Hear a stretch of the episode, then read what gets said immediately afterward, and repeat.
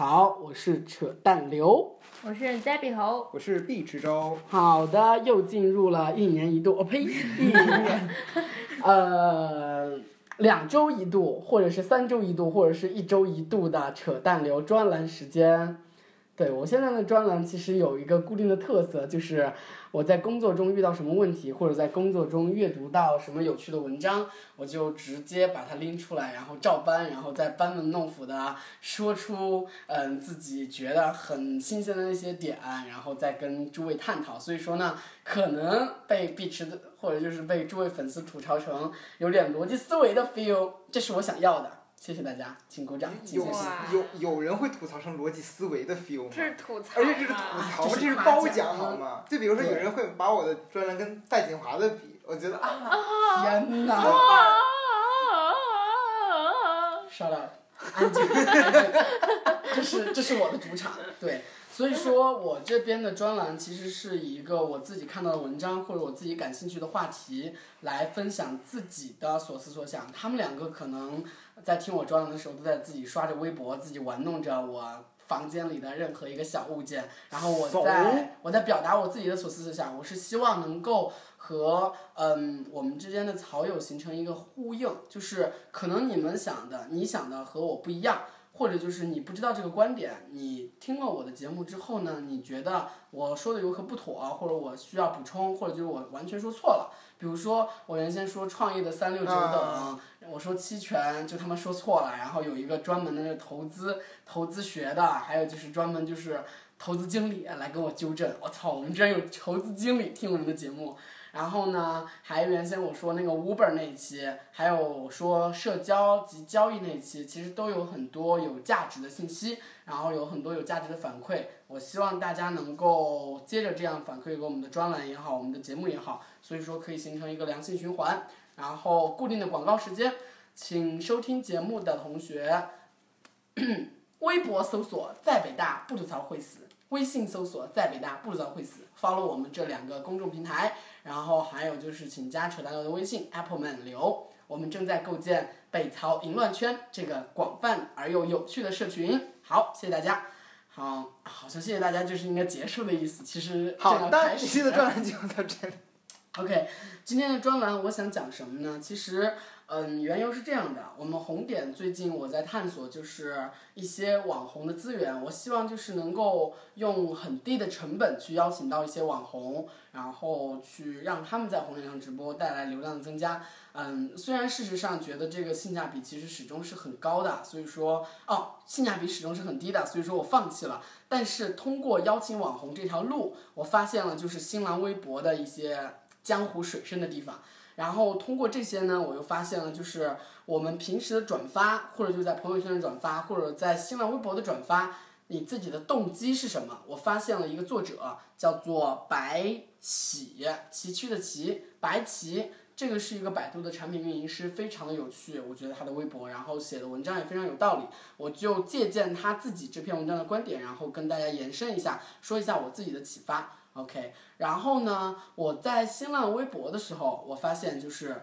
现在人们口口声声说衰落的是新浪微博，然后微信把人们刷微博的时间都挤占了，然后微信的朋友圈被刷的比新浪微博更加频繁了，新浪微博已经快死了。事实上呢，我觉得用数据说话其实并不是这样的。我从我个人的体验来讲，其实我刷朋友圈的时间不太多，因为我的微信好友太多了。微信好友是三千八百多个，所以说其实我直接把朋友圈关闭了。那我现在几乎的信息来源是来源于我微信嗯公众号，然后还有就是微信群的朋友的图文消息 forward，还有就是微博。微博其实还是我一个非常重要的一个信息入口。怎么说呢？就是我觉得微信作为一个 IM 工具，其实它最重要、最重要的还是一个人与人之间一对多、多对多，还有一对一之间的信息的沟通。它不是一个嗯，对于一个深度的信息重度缺乏症患者的一个就是获取信息的一个比较良好的工具。微信的众多的内容都是被动接收的，大家想想是不是？我们在朋友圈刷。我们刷是为了被动接收到微信朋友圈朋友们发的内容，我们 follow 一个公众号是为了被动接收到这个公众号 push 给我们的图文消息，我们加入一个群，我们爬楼，我们刷这个群的小红点，是为了收到这个群的成员给我们的一些信息。OK，微信其实是一个被动消费的内容，但是微博是一个主动消费的，主动关注，主动选择自己的兴趣。我主动 follow，我主动去 follow 我感兴趣的名人，我主动去 follow 我所感兴趣的一些领域的一些账号，段子手也好，明星也好，还有我重点想说的就是 A C G。为什么我会说微博没有衰落呢？第一点，微博作为一个公共性的空间，作为一个中国最大的言论市场，它这个地位是不可撼动的，微信也没有撼动。时至今天，我们还是不能在中国的互联网市场找到一个类似微博的这个产品，能够让你，嗯，成为一个娱乐明星，或者是产品发布，或者是什么什么也好，一个重大事件的一个发源地，一个发酵地，一个可以让它持续的曝光，一个持续的曝光到最后的总结，然后到最后的分析原因。或许就是可能人们评价如何什么什么体验，人们会分流到知乎。但是任何一个热门的网上事件，其实在微博上都可以被搜索到。微博事实上已经成为一个热门的信息的一个会员地了，它是一个中国最大的言论空间。而且现在的大部分的热门事件基本上都是从对，都是从微博缘起的。人们只要想到一个热门的事件，我肯定会上微博的。而且人们接收到。微博接收到那些信息，比如说我们李晨和范冰冰的，比如说汪峰，比如说这些娱乐的，或者比如说产品信息的，比如说时政大事，比如说一个重大事故，都是从微博上接收到第一手的信息。所以说这是第一点。从公共空间的领域来讲的话，微博是一个第一的平台，微信仍然没有干掉，或者就是它始终没有影响微博这个地位。第二个，微博的中微异军突起，我想说的是什么呢？就是大家可能。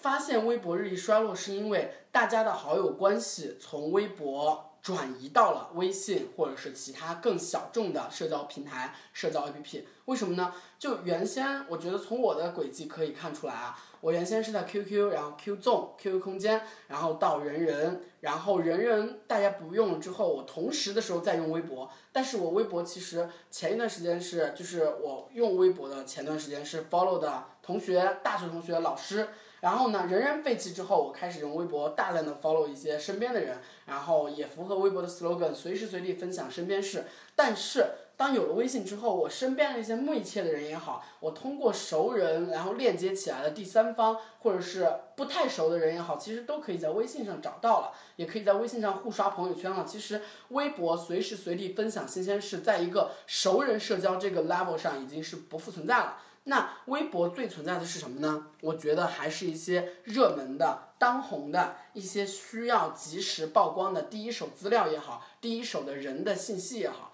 那中微就是一个非常，所谓中微是什么？就是介于大 V 和普通用户之间的一个中微。那我们可能看到微博刷到的表现，包括你自己的好友关系在微博上不复存在，大家不会去发微博了，大家只会去阅读、去转发，这是第一个。第二个可能就是一些大 V 他。呃，号称几百万看得到是几百万，但是全他妈是假粉，然后发一条微博零转发、零评论、零赞，这种三零用户，但是坐拥几百万粉丝，可以看出这种是微博渐衰的一个表现。但是你要看到，就是微博中的九零后是他妈的太可怕了，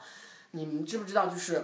微博那些段子手，这是一个集团。嗯。段子手，比如说这两大集团，然后他们转发微博，他们本身也创造了很多内容，然后非常有趣。嗯。然后他们在一个这个微博这个生态下挣了很多钱的同时，也为那些普通的消费内容的那些娱乐用户创造了很多。然后他们这是一个活跃的地方。然后还有的，就是那些中微们。我所谓的中微们，可能不是绝对数量以上的中微。觉得我们算是中微吗？那那那那那小微都不算。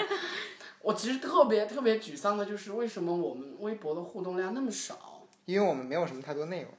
对，可能是这样的吧。我们的内容载体可能都是在播客，而不是主要在微博。我们微博只是发布信息而已。对，我想说的中微不是绝对数量意义上的那种中微。嗯，当然可以这样理解，但是我觉得不局限于这样。我中微是上至 TOFFN boy、鹿晗，还有吴亦凡，对对对对，TOFFN boys、鹿晗，嗯，鹿晗，还有吴亦杜亦凡那种，哎，什么？吴亦哦，凡吴亦凡这种，你知道 TOFFN boys 和鹿晗相继创造了微博转发的吉尼斯纪录，前天还是昨天，TOFFN boys 之一的一个人生日，十五岁生日，录了一个 MV，然后转发破三千万，我操，超级可怕！当年鹿晗，而且他还没有加微，而且只是一个什么 M 路先生是的，，是的，随便一个标点符号就能创造出你知道有多可怕吗？这些九五后们，然后嗯，那些 TOFFN boys 的那些妈妈们，就是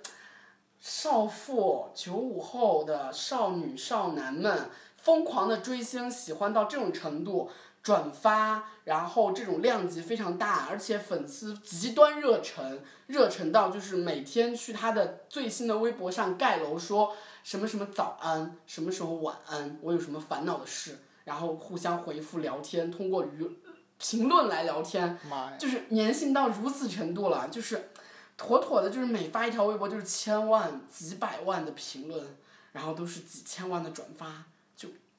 虽然就觉得在咱们微博看来这种其实没什么平台信息量，就超级可怕。就所有就是你要知道这是什么量级呢，同志们，这是什么概念？就是我们红点或者是其他一个互联网创业产品做到十万是一个相当高的量级，做到百万呢是一个可能会被市场认可的量级了，做到千万是极端不易的。做到千万其实就除了 QQ、微信、陌陌之类这种产品之外，千万的那种日活这种是超级可怕的。你要想到在其他国家，如果是一个百万的日活，对相当于这个国家基本上每个人都在用这个产品，。所以说对于鹿晗或者对于 TOFFN boys 之一那种几千万转发的，他们的一个账户其实都让新浪官方也傻眼了。你知道新浪官方有多么多么无奈吗？他就坐拥着这一群人，利用他这个平台赚了很多钱，发布了很多信息，垄断了很多粉丝，然后形成一个集团，但是他自己没有赚到任何钱。嗯所以说大家觉得我操新浪傻逼，但是新浪微博是完全没有衰落的。那中微上至这个，下至什么呢？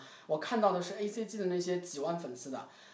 大家知道，如果说几万粉丝，你随时发一条微博，有一百多条评论，有几百个赞，也是非常可怕的。这说明就是你这几万个粉丝的粘性，你这个几万粉丝全他妈是你的脑残粉。我们都知道 K K 就是凯文凯利有一个理论叫做一千个铁杆粉丝理论。嗯。他说，当一个人拥有了一千个超级铁杆的粉丝，他愿意为他的内容进行买单消费的时候，这个人就完全可以 cover 自己的生活的支出了。那如果说哎，昨天我还看他的一个著作，叫《小众行为学啊，》，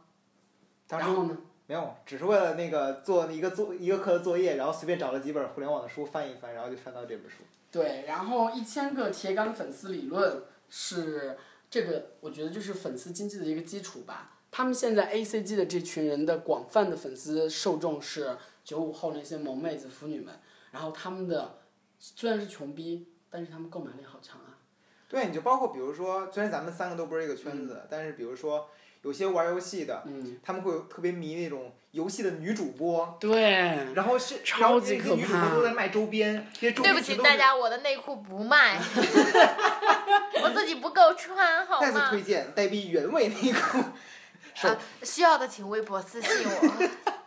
请微博私信我。好，我们继续。就是他们会开开开淘淘宝店，然后甚至说跟这个游戏一点关系没有，比如说开一个零食店，是的。都会是那帮宅男们蜂拥而至的去抢购是。的，哎，我突然发现我这个专栏可以就是说到二十分钟，然后我下一期再说我转发的那个意义。我今天可以说一下微博风云史。我今这几天研究了一下微博，我觉得非常可怕，就是微博和微信。我今天第一期就，嗯，这个是上吧，就是啊也不叫上啊，这是单独的一期。突然异想天开了，我就说一下微博、微信风云史吧。OK，那我继续说啊，微博这个集团，我觉得就是最为典型的一个是段子手，他们赚了很多钱，而且他们有严格的利益链了。然后我如果说要转发一个段子，比如说现在最典型的有一个 APP 推广的方式就是九宫格，然后一个很多就专门做这个 A P P 推荐、微博营销的，呃，积累了很多。他们其实原先就是自己爱好，然后 P 图，然后推荐了很多小众的，哎，真的质量很好的，然后得到了一批公信力之后，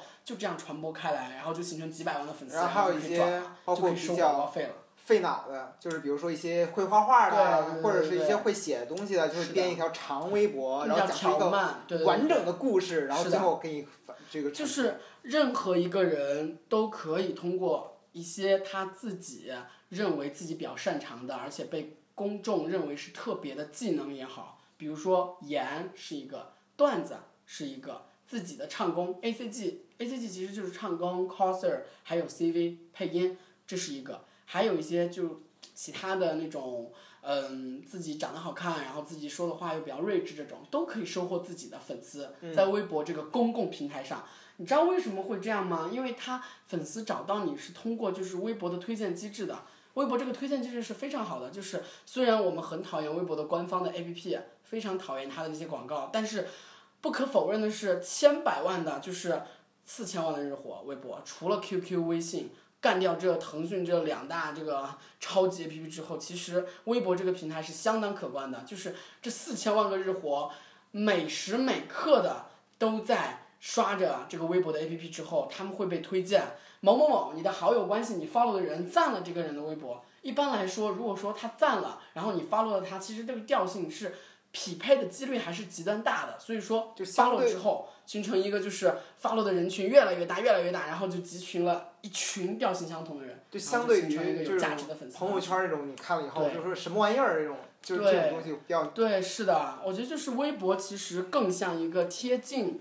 嗯，贴近自己调性，然后自己可以主动 follow，自己可以主动消费的，所以说我觉得它的粉丝价值可能会比微信的公众号的粉丝价值还要高。OK，那我们继续说微信的这个生态圈。我们刚刚说了微博，那微博的生态圈的盈利方式可能主要的就是接广告。哦，我继续先说一下微博，还有一个广告这个方式也很有看头，就是你知道段子手的广告分几类吗？第一个是硬广，硬广呢是最贵的，而且也是性价比最低的，而且也是转化率最低的，就直接的硬广。为什么呢？我我反而觉得那些费脑子的长微博会更贵啊。性价比最高更贵啊！性价比啊，啊我说性价比是最低，啊所以说它最贵嘛。我还说价格。对对对对对，因为就是他自己本身，因为是硬广，粉丝真的是超级聪明的，所以说他知道这是广告，他其实是不会去 care 的，而且你很难真的找到一个跟自己的产品非常 match、调性非常一致的。极端一致的那种是找不到的，所以说你只能找到 OK，我觉得相似的。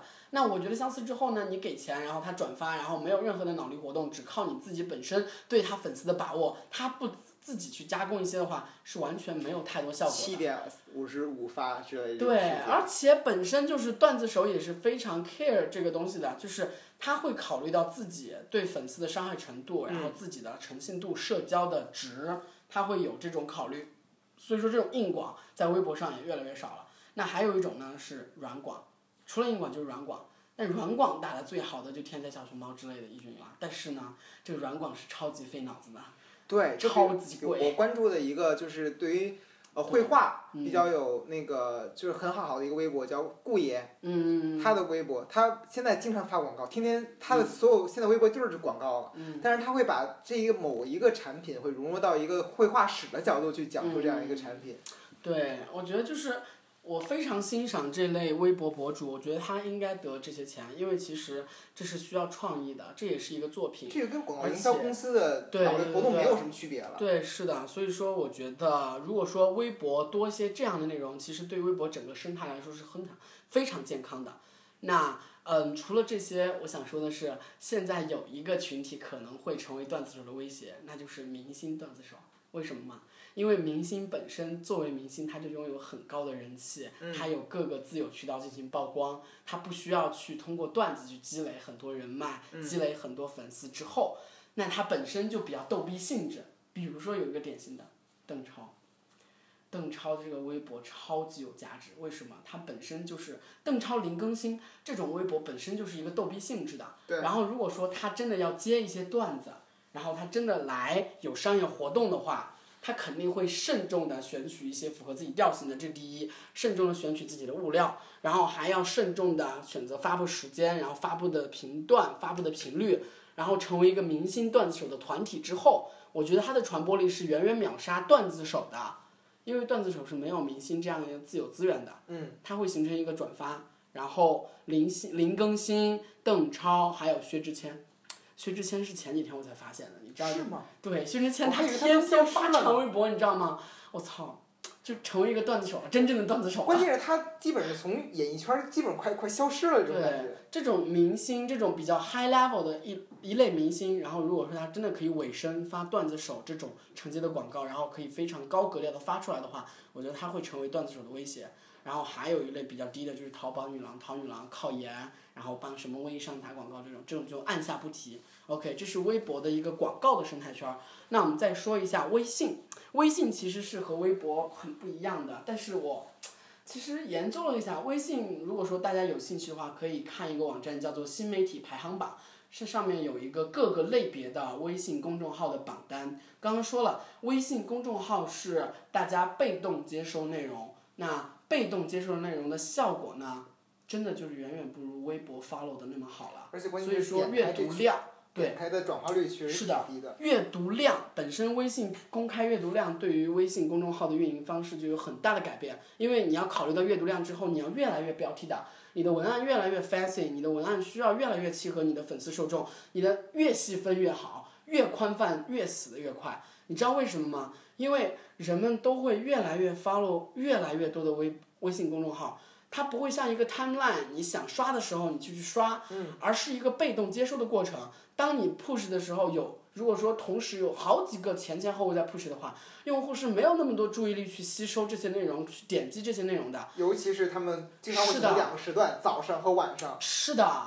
就是大家都是一个普遍的红海战略了，就是完全去 push 你，所以说被动消费内容、被动接收内容的弊端就来了。就因为他是被动的去消费，所以说他自己不能去主动的去保证这个阅读量，保证这个转化率。所以说，就算你是有几万的粉丝，你的阅读量可能也只有几千。所以说，这个价值本身就降低了很多了。那我还想吐槽微信公众平台的第二点是，微信作为一个全民的国民杀手级应用，它会有很多的这种团队去做 copy，然后简单的编辑，加一下视频，然后加一下标题党，成为一个非常非常高阅读量的那些段子手团体。这个和段子手就更恶劣了，他们真的是非常低劣的内容，然后形成的，然后去 push，然后我们父辈母辈是主要的消费群体，所以说我一直在教导他们，千万不要转发那些什么就是必须看的十条什么，或者就是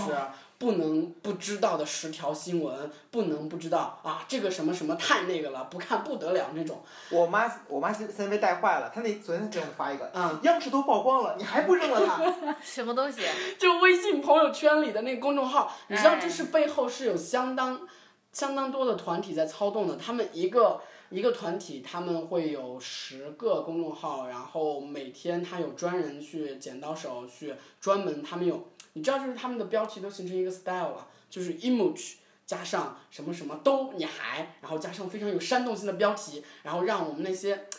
你知道为什么吗？因为微信进入了 T 三、T 四这种城市，然后他们没有经历到 PC 时代这种信息已经不匮乏的那种阶段，他们的信息来源主要是从电视，然后突然就变成微信朋友圈的时候，他们会觉得我操，居然还可以这样，居然可以看视频，居然可以听听歌，然后居然还可以看图文消息，我不再只通过电视之后。我就经历了一个信息的极度膨胀，我就说什么都会信。这个微信我就会觉得有种混淆和电视的这种传播力混淆。它虽然没有电视那么强，但是它没有像我们看这样那么看的那么清。我们不会去轻信，但是他们会轻信。所以说我建议长辈们 follow 都 follow 央视新闻、丁香医生之类，就比较有节操的。但是他们真的完全就是他们的圈子都是在转那些图文消息的时候。完全不知道他们这些东西来源于对，太可怕了！这背后是有团体的，他们团体的利益在于微信的流量主，他们会给予这种非常高的一个流量之后呢，他自己赚的变现的广告费就会非常高。这样就是，呃，微信的流量主和广告主是粉丝超过了五万，好像就可以开通流量主，然后，嗯，广告主是自己申请就可以开通。那广告主呢是可以投放广告，流量主是可以在自己图文消息的上方 banner 和下方 banner 投放，就是接受广告。这个接受的广告是按照自己的流量和自己的转化率来算，然后按照的是 CPC，CPC 就是千人点击率，就是你点击几个，然后我算就是效果付费。嗯啊，这个要科普一下，CPC 和 CPM。CPM 是 impression 嘛，是展示，千人展示付费，按展示付费就是就是一个品牌广告的形式，比如说我铺到了几千人，你就给我几颗。CPC 呢是 click，是点击，那就是按效果，你多少人对它感兴趣，点击了我才付费，所以说不同。哎，这有点像之前那个视频的视频网站那种 PV 和 CV。对，PV 和啊不不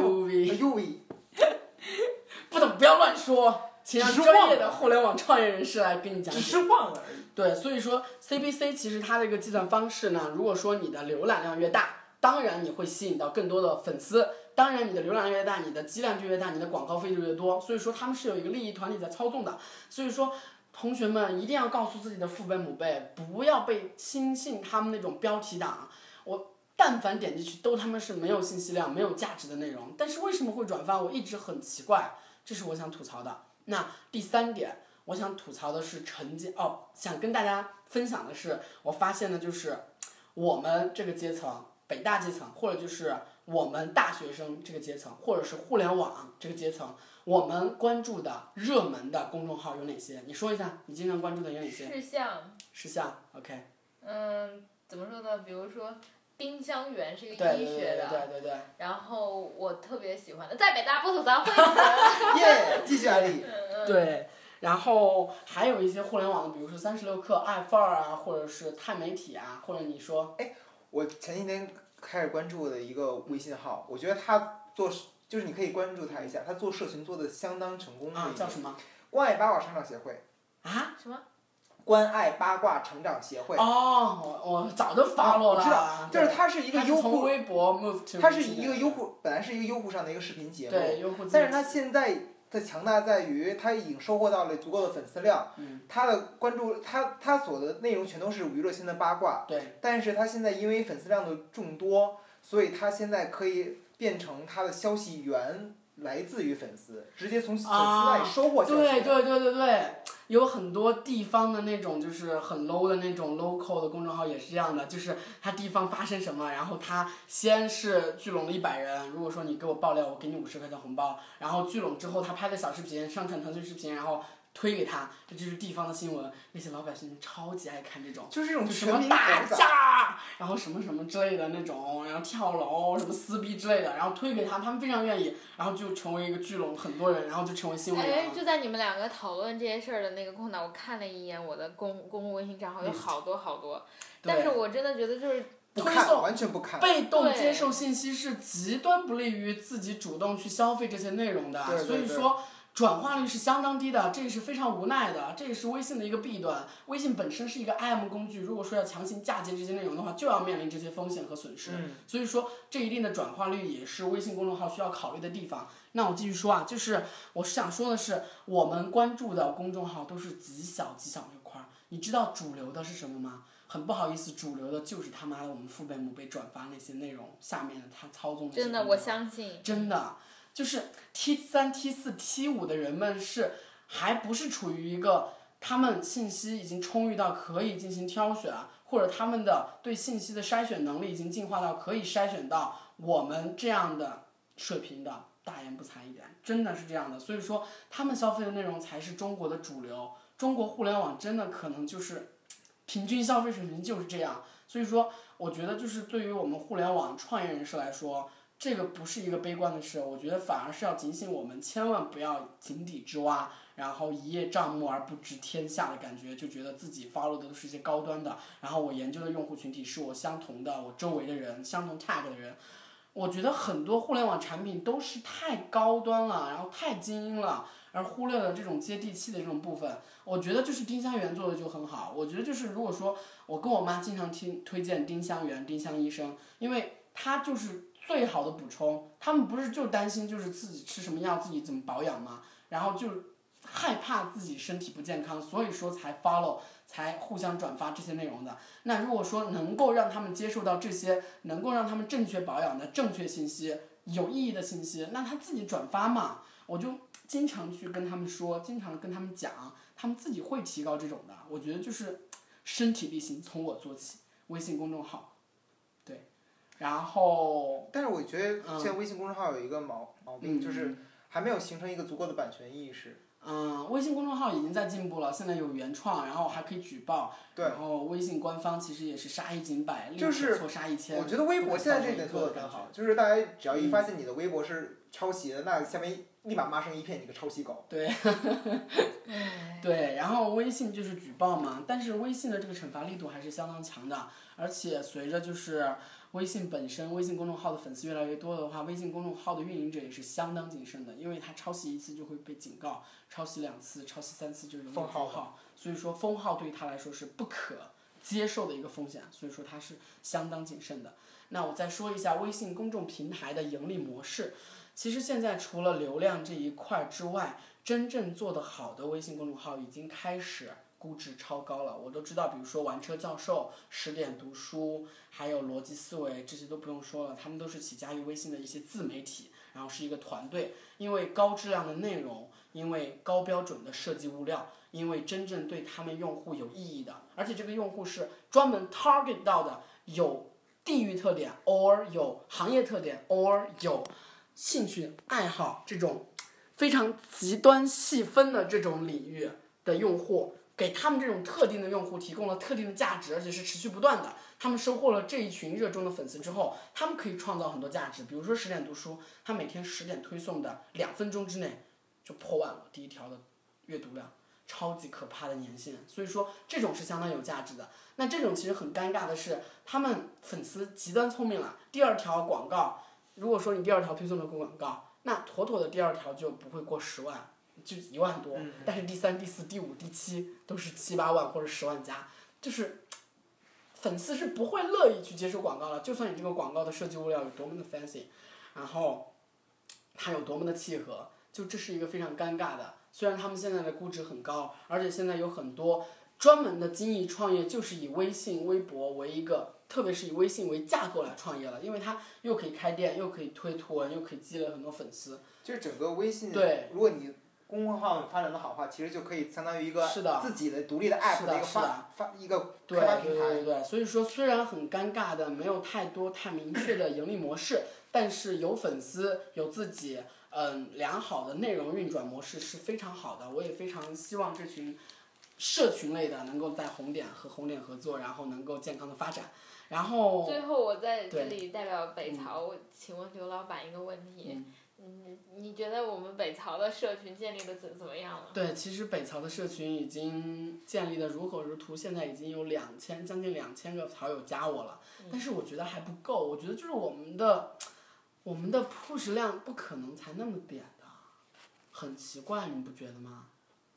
我们每天的收每次的收听量，所以说这也可以看出我们的跳出率是很高的。何为跳出率？就是听着听着不想听了。对，跳出率是极端高的，我们几乎都是在尾声说的吧，或者就是现在慢慢的改变策略是在头声，那我们这一周再看看效果。但是我们在最后说的时候，就真的就是很少。我觉得如果说是那样的话，我们的忠实粉丝不止那么点儿了，听众肯定是有三四 K 了，至少现在才那么点儿，我觉得还是跳出率是真的很高的。还有一种，他发现咱们就是听了咱们节目，嗯只是听咱们节目，但是发现咱们的其他平台基本没有什么更更好更新的内对容。对对对，这也是我想就是劝告诸君的，就是诸君如果说真的有良好的文字，劝告咱们仨吧。对有良好的文字生产能力，真的可以在微信上试图开辟自己的一个疆土。第一，你的内容要足够的细分，你 target 的内容就是如果说哎，我们的受众会是谁呀、我们的受众应该是学生居多，但是又他们有上班族，然后有那些创业党们，这种就奇葩的就算了。但是我们的受众肯定是我们的同龄人，我们的学生，特别是我们大四、大三、大二的那群。呆逼，回去赶紧熬夜写文发在微信平台上。就是劝告诸君，就是如果说真的你可以有一个极端细分，比如说我认识一个美国的那个草友，就是那个谁加过你微信的那个，他就做皮具做的特别好，然后他在知乎回答问题也收获了几 K 的粉丝，也是一个知乎小红，就是。这种有细分领域的细分才能，然后你生产文字，持之以恒，是真的可以收获一群粉丝的。这群粉丝是你的一个尝试，也是一个自己社群运营也好，自己的对文字的驾驭能力的一个锤炼。我觉得这是相当有意义的，但是很难坚持，你知道吗？公众号公众号写作是一个极端难坚持的一个事儿。微信发展了这几年，其实自媒体写手写的好的，特别是我互联网经常关注的，那个风就是丁香园的 CTO，那个风，嗯，然后嗯，表哥，三表龙门阵，还有 blue，还有嗯，就真的没有了，就只有这些自媒体写手是相当难坚持的。所以说与大家共勉，这是我这一期的专栏，对，微博、微信生态史。好，就这样。Yay. Yay.